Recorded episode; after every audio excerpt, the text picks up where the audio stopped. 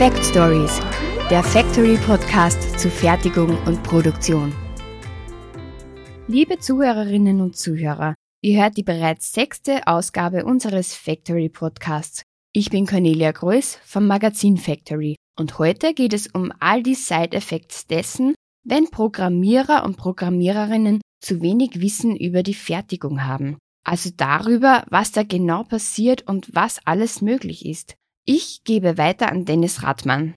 Servus und hallo zu einer weiteren Maschinenraumfolge. Ich freue mich, dass du wieder dabei bist und wir steigen auch direkt im heutigen Thema ein. Ähm, es geht um Programmierer, Schrägstrich Konstrukteur, der oder die außerhalb von der Fertigung sitzen. Ähm, jetzt gucken wir erstmal ganz kurz, okay, ich habe jetzt neulich erlebt, dass der Konstrukteur gleichzeitig der Maschinenprogrammierer war.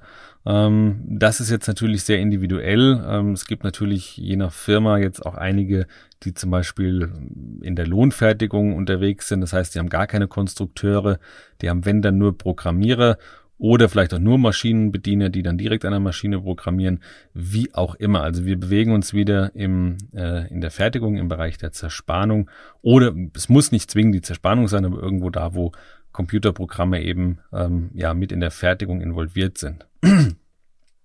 genau. Ähm, grundsätzlich, wenn jetzt nicht mehr an der Maschine direkt programmiert wird, ist das ja erstmal gut. Ja, das bedeutet ja in der Theorie, ich habe mehr Laufzeit, ich habe mehr Ausbringung, ähm, ich habe weniger geplante Stillstände, ähm, ja, weil, weil ich relativ parallel zur Laufzeit natürlich das nächste Bauteil rüsten kann. Äh, ich kann meine Werkzeuge vielleicht wieder einrüsten, einmessen, während die Maschine läuft.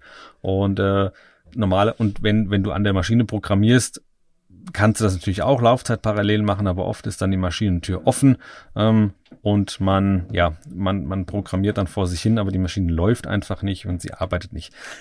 Das soll jetzt nicht äh, wertend sein. Das gibt auch genug ähm, Firmen, wo das auch in Ordnung ist, wenn man sehr wenige äh, Serien oder wenn du nur Einzelteile hast und du, es kommt gar nicht so auf diese auf diese mega Maschinenlaufzeiten an, ähm, vielleicht läuft die Maschine nur einschichtig, äh, dann ist es auch nicht ganz so wild oder du lässt sie da vielleicht mannlos in die zweite Schicht reinlaufen, dann ist es auch nicht ganz so wild, ähm, wenn du dann ja programmierst, während die Maschine nicht läuft. Also das ist erstmal ja ein bisschen auszuklammern. Das ist dann sehr individuell natürlich für jede Firma selbst, für jeden Betrieb ähm, ja zu entscheiden.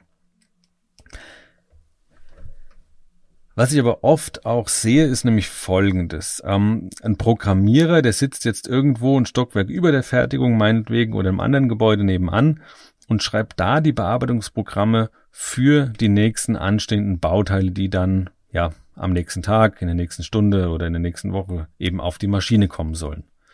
Ähm, wenn er fertig ist, schickt er oder schickt sie ähm, die Programme dann an die Maschine übers Intranet, übers System einfach ist auch völlig, das ist völlig gang und gäbe. Auch erstmal nichts Neues. So, der Maschinenbediener lädt dann das Programm mm, in die Maschine ein oder der lädt es dann einfach und äh, hat vorher alles äh, aufgespannt und so weiter, lässt es laufen. Alles kein Problem, es gibt kein Crash, es gibt keine Maßprobleme, keine Qualitätsprobleme, es gibt keinen Ausschuss, wunderbar. Funktioniert. Das funktioniert in der Praxis definitiv. Ist wirklich gar kein, gar kein, äh, keine Seltenheit oder kein, kein Utopia, was ich da erzähle. Ähm, in der Theorie kann man dann auch ungelernte Kräfte auch an der Maschine beispielsweise anlernen, die dann nur noch bestücken und äh, gegebenenfalls nochmal zwischenmessen oder so, die das Ganze vielleicht prüfen, ein bisschen überwachen und so weiter. Das würde bedeuten, wenn ich alles jetzt wirklich äh, so steuern kann, dass ich theoretisch, und das ist wirklich äh, extra ein bisschen ja, mit vielen Anführungszeichen, dass ich theoretisch keinen mehr an der Maschine brauche, äh, der, der die Maschine bedienen kann. Aber vielleicht hörst du so ein bisschen, ich grinse dabei auch. Ähm, wir wissen alle, wie es in der Realität läuft.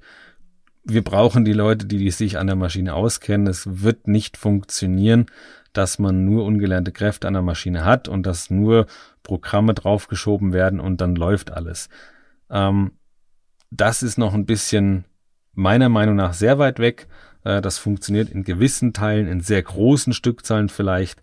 Und auch da brauche ich trotzdem immer wieder Leute, ähm, die wissen, wie sie mit einer Maschine umzugehen haben. Das aber jetzt nur mal am Rande. Darum soll es auch heute gar nicht gehen. Ähm, was ich, ja, was ich eigentlich sagen will, dass in der Praxis auch wieder immer wieder Probleme auftauchen, äh, ja, die sich auch immer wieder wiederholen. Mm, das ist zum einen, es ist eine recht träge Kommunikation zwischen dem Programmierer, der wie gesagt irgendwo sitzt, und dem Maschinenbediener, der hinterher eben an der Maschine das Ganze zum Laufen bringen soll. Ähm, weil dann hat das Programm vielleicht Fehler oder die Spannaufrichtung ist nicht richtig drin oder vielleicht passt es auch gar nicht auf die Maschine, weil der Bauraum irgendwie falsch im, im CAM-System drin ist oder oder oder. Also da gibt's ja zig verschiedene ähm, ja, Diskrepanzen, die da geklärt werden müssen und dann muss es aber wirklich auch kommuniziert werden zwischen Programmieren, äh, zwischen Programmierer und Maschinenbediener ähm, und die müssen dann hin und her laufen oder telefonieren äh, und ja, da ist eine gewisse Trägheit einfach drin. Nächstes Problem, was ich häufig sehe, ist, dass die Programme, dass die Strategien, dass die Parameter von der Bearbeitung sehr, sehr, sehr konservativ sind, sehr vorsichtig sind, ähm, ja, und nicht wirklich was mit Hightech zu tun haben oder mit High Performance. Weil die meisten Unternehmen arbeiten ja an Maschinen, die keine äh, Handkurbeln mehr haben, aber teilweise wird eben auch wirklich so programmiert. Ja, die meisten Unternehmen haben wirklich Hightech-Maschinen für viel, viel Geld, für viel Investitionssumme in ihren ähm, Hallen, in ihren Produktionshallen stehen. Aber die Programme, die da teilweise auf die Maschinen kommen, puh, die sind dann schon, also das Werkzeug kann mehr, die Maschine kann mehr und der Werker, der davor steht, der würde am liebsten auch äh, das Ganze mal ein bisschen hochdrehen und die, die Späne mal richtig fliegen sehen. Geht aber dann nicht, weil das Programm wirklich sehr, ja, sehr stiefmütterlich irgendwo behandelt wurde. Beziehungsweise einfach, ja, ein bisschen aus, vielleicht aus Angst, aus Unwissenheit, was auch immer dahinter steckt. Ähm, es wurde einfach nicht, du musst es ja nicht Vollgas an den Rand treiben, aber es muss schon, da muss schon was passieren, ja, in so einer Maschine. Dafür ist sie gebaut worden, dafür sind die Werkzeuge da und äh, so verdient man dann auch ein bisschen Geld unterm Strich. Wenn es zu lange dauert, ähm, schmilzt einfach deine Marge dahin. Gut, das ist dann das nächste. Ähm, was haben wir noch für Probleme? Wir haben teilweise auch unnötige Programmabläufe, ähm, dass man vielleicht, keine Ahnung, irgendwelchen komischen, ja, Leerabhebbewegungen hat. Gut, das liegt auch oft am, am Kamm. Äh, das macht dann irgendwelche komischen Bewegungen, einfach in ein paar Luftnummern die vielleicht nicht ganz nötig wären, aber trotzdem hast du ein paar Programmabläufe, die deutlich nochmal optimiert werden könnten, ähm, die nicht unbedingt sein müssten. Das ist natürlich auch sehr, sehr individuell. Ähm, genau, dann haben wir noch vielleicht noch zusätzlich ja fehlende Kenntnis über vorhandene Spannmittel, über vorhandene Werkzeuge und so weiter. Was steht denn eigentlich ähm, an der Maschine zur Verfügung? Wie kann ich denn äh, neue Konstruktionen, die ich da jetzt habe, wie kann ich die denn eigentlich aufspannen, mit was für Werkzeugen kann ich die bearbeiten und so weiter und so fort. Das heißt, da ist in der Programmierung auch teilweise gar nicht das Wissen da, ähm, was, was eigentlich draußen geht, ja, was umsetzbar ist. Also, unterm Strich ist es einfach oft, da dauert es einfach zu lange, ja. Das, das, das, das Bauteil ist zu lange auf der Maschine. Und teilweise auch werden zu viele Korrekturschleifen dann äh, gefahren. Also man hat viel zu viele Rücksprachen, die gehalten werden müssen. Man hat äh, die verhaltenen Parameter äh, und Strategien, die lieber auf Nummer sicher programmiert sind, weil es will ja keine Ärger kriegen und so weiter. Es traut sich ja keiner ein bisschen irgendwo da mal ja ein bisschen am, am Gashebel zu, zu ziehen. Und das sehe ich, muss ich wirklich sagen, relativ häufig draußen in der, in der Industrie. Ähm, das hat aber dann eben das Problem, ja, von diesen, von diesen räumlich getrennten äh, Programmierern. Also nicht der Programmierer selbst, aber oft ist es so, dass, dass, äh, ja, dass, dass die zu weit weg sitzen von der eigentlichen Praxis, von, von der Basis, ähm, wo die Späne eben fliegen. Und richtig krass wird's dann, ähm, wenn die Programme von extern kommen. Ähm, das habe ich auch schon bis jetzt zwar nur einmal erlebt, aber das war so. Äh, das lief dann auch eher weniger gut. Also das lief eigentlich überhaupt nicht. Weil wenn irgendeiner die Programme schreibt, der nicht mal in der Firma ist, sondern externe Dienstleister, also ich weiß nicht, was die sich dabei gedacht haben. Ähm, ja, wie es denen mittlerweile geht, keine Ahnung. Das ist, geht mich auch nichts an, ist auf jeden Fall auch mutig beziehungsweise fast nicht, nicht realisierbar, dass das irgendwo, äh, ja, dass das konstruktiv läuft. So, jetzt habe ich ein paar Probleme aufgezeigt. Jetzt muss ich natürlich auch um die Ecke kommen mit ein paar Abhilfemöglichkeiten, wie man dem Ganzen auch entgegenwirken kann. Ähm, komme auch direkt dazu, nämlich, du ahnst es, man sollte die Programmierung so nah äh, in die Fertigung setzen oder vielleicht auch direkt in die Fertigung setzen, wie es eben nur geht. Ja, Im Idealfall hat der Programmierer selbst die Erfahrung ähm, an den jeweiligen Maschinen. Ja, vielleicht ist der, hat er da gelernt, vielleicht ähm, hat er da selber schon dran gearbeitet, vielleicht, keine Ahnung, hat er sich dann zum Programmierer umschulen lassen oder wollte einfach nicht mehr in die Maschine, sondern wollte jetzt den Rest äh, seines Berufslebens am Rechner sitzen, kann ja alles sein. Aber das ist natürlich eine Wunschvorstellung, dass, dass jeder da die Erfahrung hat, wäre natürlich schön. So. Auch nicht verkehrt ist, wenn der Programmierer, da kann man sich mal drüber Gedanken machen, wenn der äh, Programmierer auch mal zu, zu äh, Lieferantenkontakt, also Maschinenlieferanten, Werkzeuglieferanten, Messmittel, Spannmittellieferanten, dass der Programmierer immer auf dem aktuellen Stand der Technik ist und auch da bleibt. Ähm, dass der vielleicht auch die Werkzeuge aussucht. Ja, das ist ja auch jetzt nicht selten. Der Programmierer weiß normalerweise schon, äh, was für was für Werkzeuge und so weiter ähm, in der in der Fertigung rumschwirren, weil der hat es ja auch in seiner Datenbank drin. Ähm, aber trotzdem ist es nicht die Regel. Aber das wäre nun mal so ein Punkt. Ein, ein Programmierer sollte definitiv Kontakt zu den Lieferanten haben von sämtlichen äh, Betriebs- und, und Werkzeugmitteln und so weiter. Homeoffice ist auf jeden Fall hier ja weniger angebracht, würde ich sagen. Programmierer ist schon so wichtig, ähm, dass er, dass er in der Fertigung wirklich gebraucht wird. Er ist ein, ist ein wichtiges Bindeglied, ähm, dass das, dass der Maschinenpark einfach rennt. Ja, also genau, das, das wäre wichtig. Man in Zeiten von Pandemie und weiß ich nicht was, ähm, kann man da auch aufs Homeoffice ausweichen, aber ständig oder oder auf Dauer wird das nicht funktionieren, geht nicht. Ja. Der Programmierer sollte auf jeden Fall auch die Anforderungen an das Bauteil selbst am besten kennen. Ähm, wenn jetzt auch nur mal im Groben, aber wenn der zum Beispiel einen Kundenkontakt hat und, und nochmal nachfragen kann, okay, ähm, muss da hinten irgendwo dieser Hinterschnitt rein, muss das so eng toleriert sein und so weiter und so fort. Wir hatten das alles schon, ähm, kann der vielleicht auch einfach viel freundlicher programmieren äh, und ähm, ja und vor allen Dingen auch schneller zum Ergebnis kommen. Und je nach Betrieb kommt es natürlich dann auch vor, dass der Programmierer auch gleichzeitig der Konstrukteur ist. Das hatte ich eben auch schon mal gesagt, ja. Dass er die Bauteile selbst konstruiert und hinterher auch programmiert. Das ähm, kann dann natürlich allererste Sahne sein, weil er ja jetzt schon in der Regel fertigungsfreundlich konstruieren wird. Ähm, und dann hinterher macht er sich ja nur, macht er sich das Leben ja nur einfacher, ähm, weil er genau weiß, ich muss den Scheiß, den ich jetzt hier konstruiere, auch dann programmieren. Und ähm, deswegen wenn er sich dann auch auskennt, wo die kritischen Toleranzen hin müssen und die Geometrien und so weiter, auf die es dann beim Bearbeiten ankommt und was dann die Maschine kann und die Werkzeuge und so weiter und so fort, dann wäre das natürlich ähm, die oberste ja, Königsdisziplin, sage ich mal, wenn, wenn das eine Person ist oder ja, die Person oder die zwei Funktionen in einer Person gebündelt sind. Das wäre natürlich sehr, sehr gut, wenn der dann noch richtig was drauf hat oder sie ähm, perfekt Joker. Wäre geil.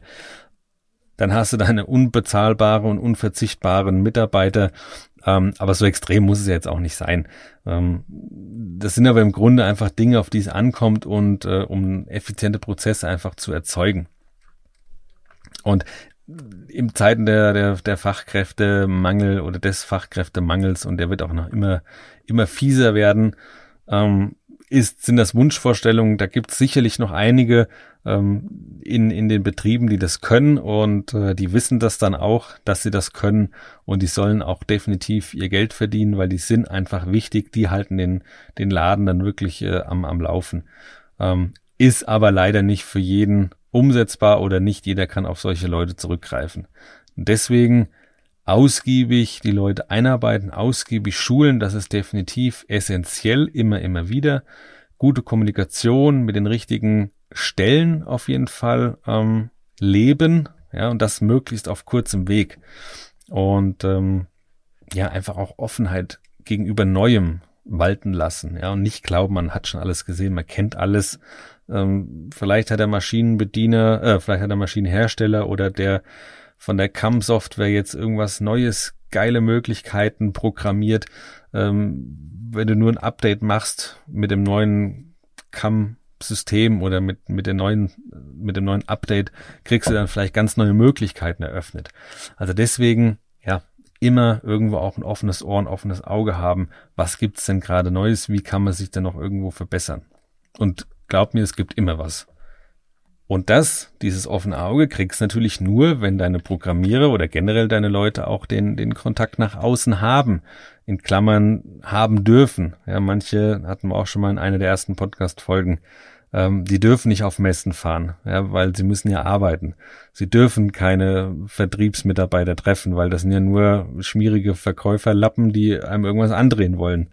Äh, das ist dann ein bisschen schwierig. Sie müssen ja keine Entscheidung treffen, aber sie müssen wenigstens mal ähm, ja, den open-minded sein, also wie man so schön sagt, einfach sein, sein Kopf und Geist öffnen auch für Neues. Es muss ja, es muss ja nicht gekauft werden, aber wenn man weiß, was, wie was funktioniert, wenn man vielleicht auch weiß, wie der Wettbewerb oder der Nachbarbetrieb arbeitet, wäre das ja gar nicht so blöd. Einfach um auf dem Stand der Technik äh, zu bleiben oder dahin zu kommen was kann man als Abteilungsleiter, als Teamleiter, wie auch immer man die äh, Stellen beschreiben möchte, was kann man in deren Position tun? Ich würde sagen, man kann regelmäßig auf mal die Abläufe und ähm, deren Reibungslosigkeit einfach auch mal abfragen. Ja, geht doch mal zu den Leuten an die Maschine ähm, und fragt mal, ob irgendwas in ihren Augen im Ablauf optimiert werden könnte oder ob irgendwo was hakt. Ja, da kommen nicht selten sehr, sehr gute Vorschläge. Weil das sind ja die Leute, die tagtäglich irgendwo damit arbeiten. Und manche Sachen sind banal, haben aber dann vielleicht eine große Wirkung. Ja. Außerdem ist es nebenbei noch wertschätzend. Also wenn man die Mitarbeiter irgendwo auch ihre nach, ihrer Meinung, nach ihrer Unterstützung fragt, ähm, fühlen die sich ja ja natürlich auch mitgenommen und das ist wichtig, ja, weil das sind eben die Leute, die man braucht, ähm, die unsere Maschinen eben bedienen und und warten und weiß ich nicht was. Äh, und wenn man mal fragt, hey, wie schaut's aus? Können wir da irgendwo noch unterstützen? Müssen wir irgendwas erneuern? Habt ihr irgendeine Idee, wie wir noch was, was ändern können? Was auch immer. Das ist ja auch wieder sehr individuell. Ähm, aber da jetzt auch nicht übertrieben, jedes Mal hinlaufen und, und, wie schaut's aus? Wie schaut's aus? Dann halten die dann irgendwann auch für, für blöd oder für verrückt. Also da muss man natürlich auch ein bisschen äh, mit Fingerspitzengefühl drangehen. Ist aber auch nicht mein Thema. Ähm, ja, umgekehrt natürlich auch in die Programmierung, also nicht nur an die Maschinen selbst, zu den Maschinenbedienern, zu den äh, Wartungsschlossern, Elektrikern und so weiter, sondern eben auch mal in die Programmierung selbst, auch mal da nachfragen, ob es noch Sachen gibt, die rund, äh, die, die unrund laufen oder ob noch irgendwas benötigt wird, ob es Schwierigkeiten gibt ähm, oder sonst irgendwelche Sachen eben aus der Welt geschafft gehören. Ja, manchmal sind es, wie gesagt, die einfachsten und banalsten Dinge, die kosten nicht viel und haben aber trotzdem eine große Wirkung. Ja. Also wie war das in der, in der Sesamstraße? Wer nicht fragt, bleibt dumm. Und äh, deswegen immer mal nachfragen, auch als Abteilungsleiter oder als Firmenchef oder was auch immer, als Entscheider. Äh, ja, kannst du nicht alles sehen, kannst du nicht alles wissen.